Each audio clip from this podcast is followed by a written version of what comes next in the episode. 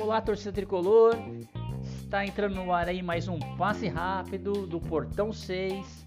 Eu sou Marcelo de Oliveira e nesse passe rápido a gente vai falar sobre o jogo Cuiabá e São Paulo, que acontece nessa segunda-feira às 20 horas na Arena Pantanal.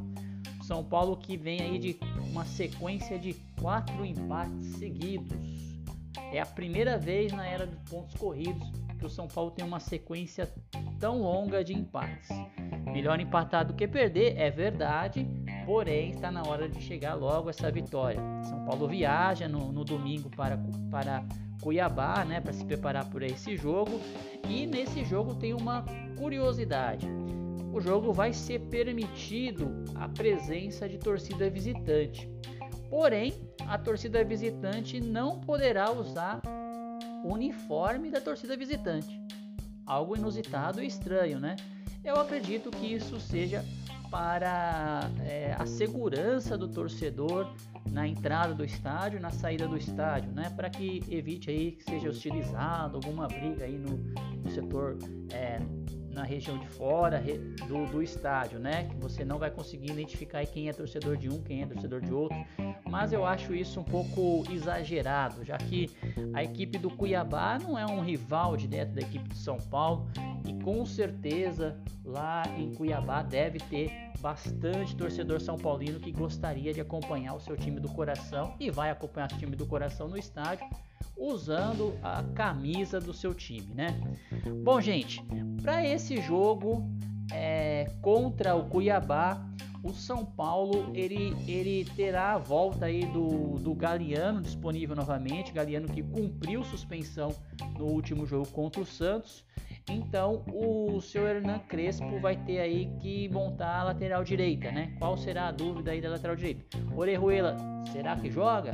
Será que não joga? Será que está preparado? Aliás, Orejuela, o seu empresário aí foi a público reclamando abertamente aí do seu Hernan Crespo.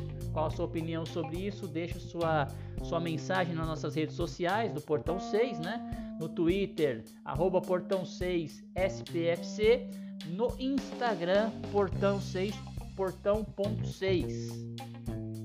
Vamos é, deixando seu comentário aí sobre essa situação do Orejuela. Se ele vai ficar, ele, ele que tem contrato até 2025 com o São Paulo. São Paulo tem 50% do passe do Orejuela. Igor Vinícius, que sofreu aquela é, pancada no olho, né? No jogo contra o Fluminense, ele ainda é dúvida. Não se sabe se ele vai poder jogar ou não. Então, não podendo nem Orejuela nem o Igor Vinícius, vamos aí com a dúvida se o Hernan Crespo mantém o Galeano na lateral direita, é, põe o Galeano que estava cumprindo essa função na lateral direita, ou mantém o Igor Gomes, que jogou contra o Santos na lateral direita, né?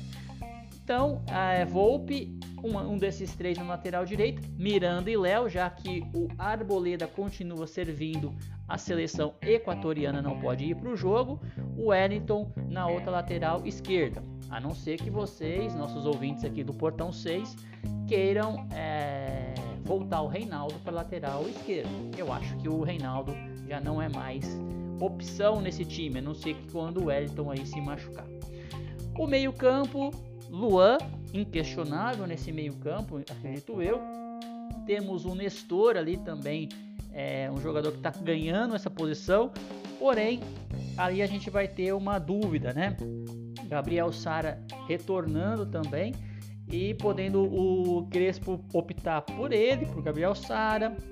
Também pode optar aí pelo Benítez, que não está sendo muito privilegiado neste time do São Paulo, porém é importante salientar que o São Paulo precisa de uma armação ali, precisa melhorar esse meio de campo, essa criatividade no meio de campo que não está nem um pouquinho é, fácil de criar ali as jogadas no meio campo, podendo ainda o o Hernan Crespo optar por manter o Luciano fazendo essa jogada de armação. E o ataque, é claro, né? Rigoni, esse cara aí não pode mais sair do São Paulo, porque é a força do São Paulo e a presença do Caleri. Caleri deve ser titular novamente lá É, Caleri que sentiu o tornozelo, ele sentiu o tornozelo no último jogo contra o Santos, torceu, né?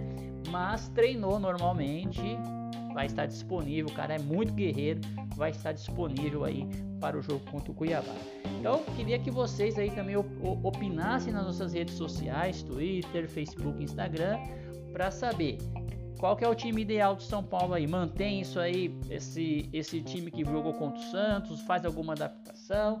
É o que a gente se prepara aí para o Hernan Crespo buscar essa vitória depois de quatro empates seguidos. Precisa é, sair aí de uma vitória, é, passar da casa dos 30 pontos e tentar chegar lá na primeira parte da tabela, tá? Então esse assunto era o assunto que a gente tinha hoje no passe rápido. Outro assunto bem rapidinho que a gente apurou nesses dias foi que o São Paulo, depois do fiasco da, de público que teve no jogo contra o Santos, resolveu tomar algumas medidas aí, né?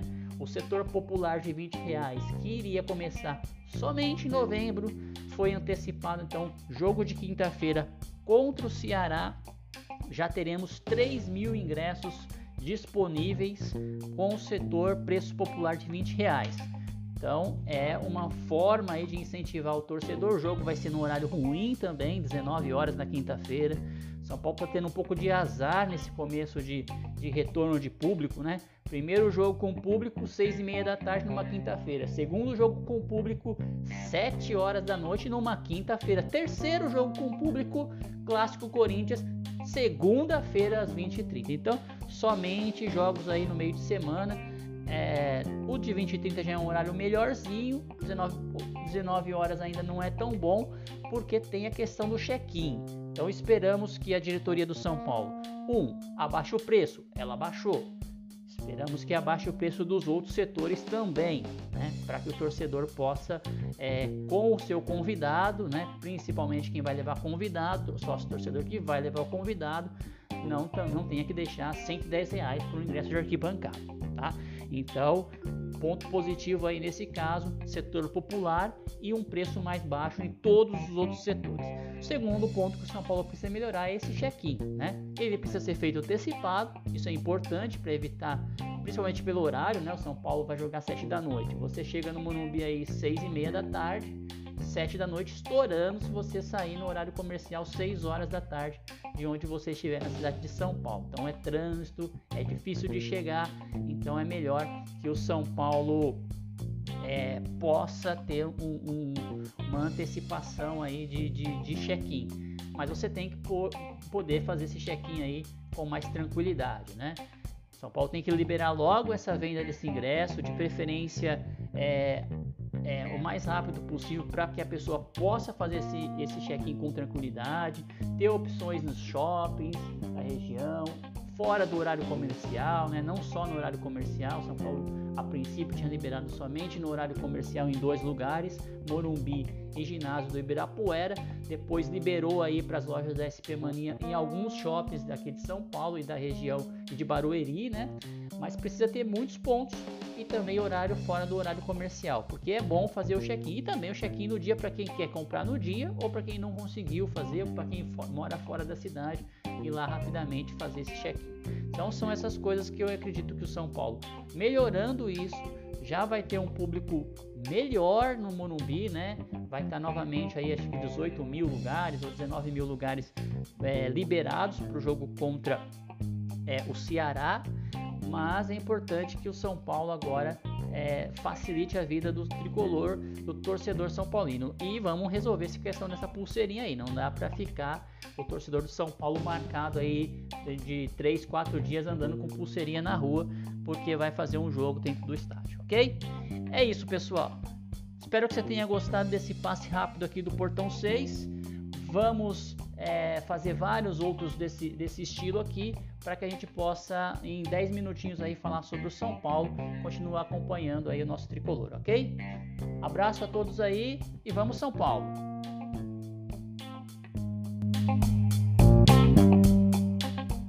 Não esqueça de assinar o Portão Cast no seu agregador de podcast.